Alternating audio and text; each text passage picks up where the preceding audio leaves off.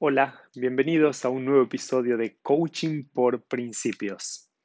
Quiero desearles a todos una Shabua Tov, una buena semana, con motivo que estamos en el día sábado y estamos publicando este podcast, como hemos explicado en episodios anteriores, el sábado a la noche con motivo del Shabbat, si bien son pregrabados y se publica automáticamente. Eh, así, de ese modo es que lo hacemos y es por eso que hoy también no vamos a tener el sonido del shofar como hacemos habitualmente para marcar esa diferencia del resto de los días. Em, estamos en un momento muy especial, en un mes todo muy especial que llamamos en la tradición judía de mes de Elul y lo usamos especialmente para poder prepararnos espiritualmente, para repensarnos, para reevaluarnos y así tener la energía espiritual necesaria para poder comenzar un nuevo año. Entonces, eh, quiero invitarte a que podamos continuar profundizando sobre algunos conceptos, valores, palabras de la tradición judía y vincularlos con algunas ideas del coaching. Soy el rabino Ariel Kleiner, rabino y coach.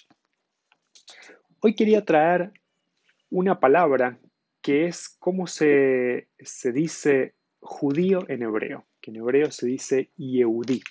Yehudí es de la palabra Yehudá. Yehudá en el texto bíblico era uno de los hijos del patriarca Jacob, Jacobo. Y interesante, ¿de dónde viene la palabra Yehudí, Yehudá?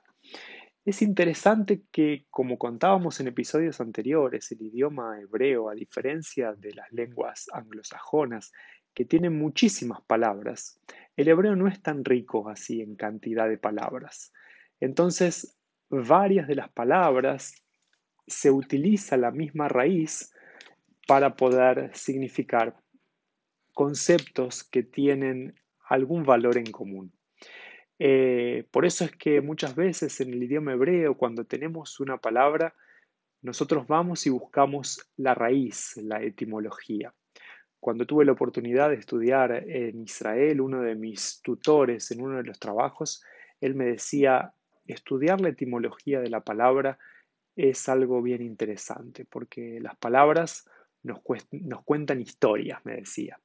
Entonces quiero traer la palabra Yehudí, la palabra que viene de Yehudá, de eh, este hijo del el patriarca Jacob, como decía, y la idea es que viene de la palabra en hebreo que es leodot.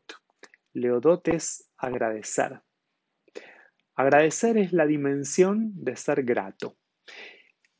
Y traigo esta palabra porque justamente en el coaching y especialmente hoy en día en la psicología positiva de Martin Seligman muestran que personas que son agradecidas tienen un diferencial, un diferencial en calidad de vida, en alegría, en felicidad.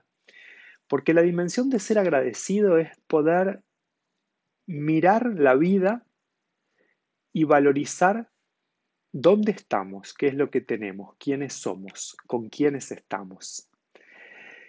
Entonces, claro, como toda vida, tenemos problemas, tenemos desafíos, pero con la dimensión de la gratitud podemos mirar mismo en los desafíos y en los problemas por qué podemos agradecer. Un ejemplo puntual. Nosotros estamos todos en todo el mundo atravesando esta pandemia. Estamos en épocas de cuarentena, de confinamiento, de aislamiento social.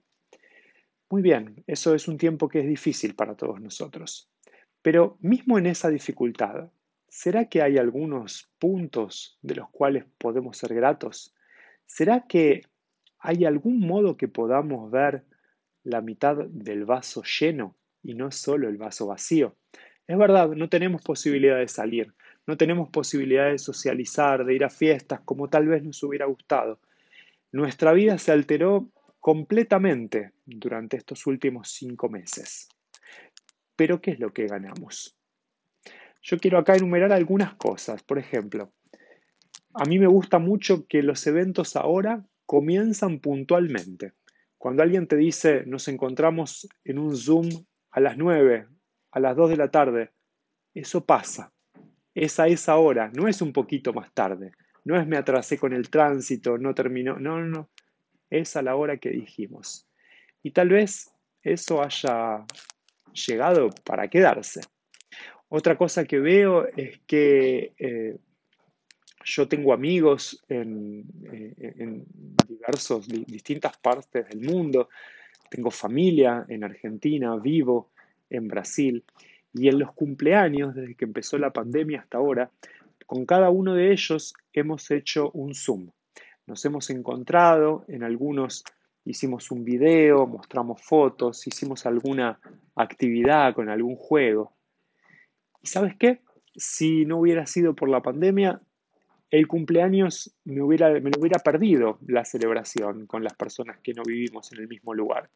Hubiera quedado como siempre en llamar por teléfono, en saludar, que también es muy bueno, no estoy menospreciando eso. Pero lo que quiero traer es cómo nos cambia y cómo podemos en momentos de desafíos igualmente ser agradecidos. El otro día compartíamos un trecho de la literatura oral del pueblo de Israel que dice Miu Ashir Asameach Vejelko. Quien es rico, el, quien está contento con lo que tiene. Y decíamos que no era para conformarse. La tradición de Israel no, no, no, no, dice para conformarse, sino justamente para superarnos todo el tiempo. Y está bien querer más y está bien desafiarnos y salir de nuestra zona de conforto. Pero la idea es Miu Ashir Asameach Vejelko. ¿Quién es rico? El que está Sameach, el que está contento con lo que tiene. O sea, es la dimensión de la gratitud.